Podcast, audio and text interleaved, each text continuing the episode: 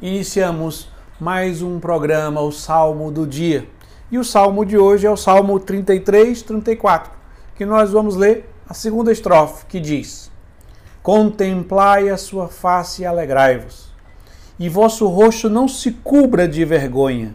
Este infeliz gritou a Deus e foi ouvido, e o Senhor o libertou de toda a angústia. Contemplai a sua face e alegrai-vos. A liturgia da palavra de hoje está toda centrada no caminho da oração. E o que é oração a não ser a busca, o desejo de contemplar a face de Deus? É isso que se expressa nos verdadeiros orantes, desde aquela grande manifestação de Deus no Monte Sinai, aonde o Moisés vai pedir: mostra-nos, Senhor, a tua face. Revelando que o desejo do coração humano é conhecer a face de Deus. E o que é a face de Deus? É a sua identidade. É a revelação daquele quem ele é. Oração é assim uma forma de conhecer a Deus.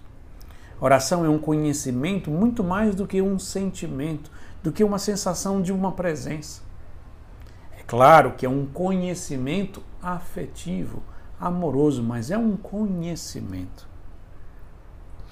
E a partir disso vamos ver o que no evangelho de hoje Jesus próprio vai dizer sobre a oração. Quando orardes, não useis muitas palavras como fazem os pagãos.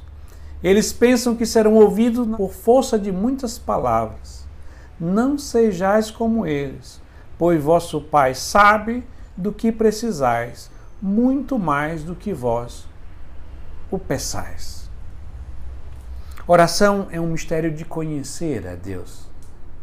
E dar também a se conhecer, claro que Deus já nos conhece.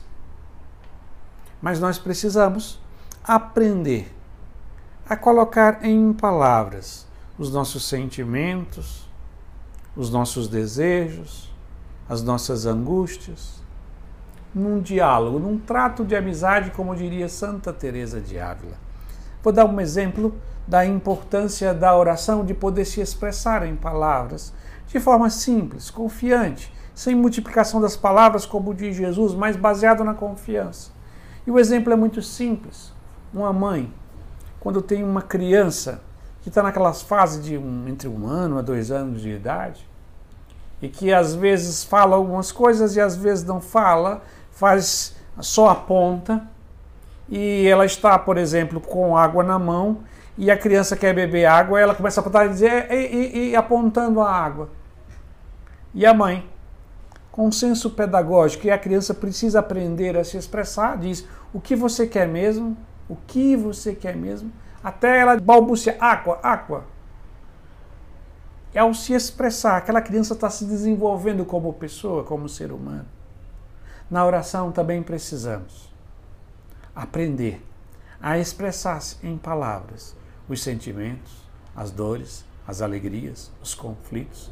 Na medida que nós apresentamos isso a Deus de forma simples, sincera e confiante, começa a existir aquela coisa bonita que é a oração, que é uma epifania, um encontro entre duas verdades.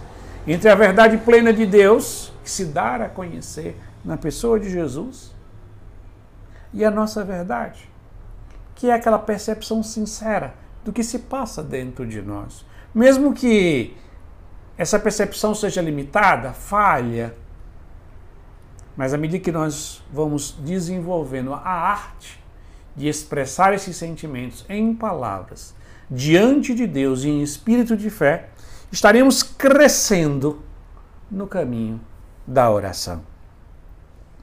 A oração é um dos tripés da quaresma, a oração, o jejum, a esmola, esse diálogo com Deus e essa oração de contemplar a face a face mostra o desejo do ser humano de contemplar a Deus eternamente.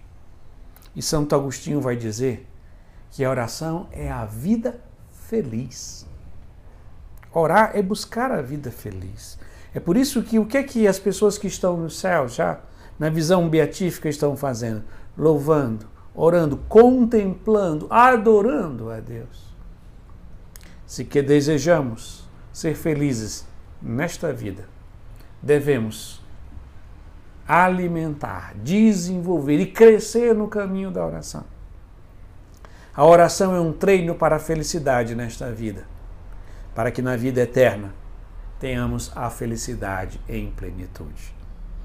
E assim, junto com o salmista, vamos concluir rezando mais uma vez a segunda estrofe do Salmo 33, 34, demonstrando o desejo que nós temos de contemplar a face de Deus, como consequência, sermos verdadeiramente felizes.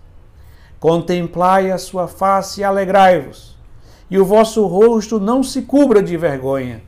Este infeliz gritou a Deus e foi ouvido, e o Senhor o libertou de toda a angústia.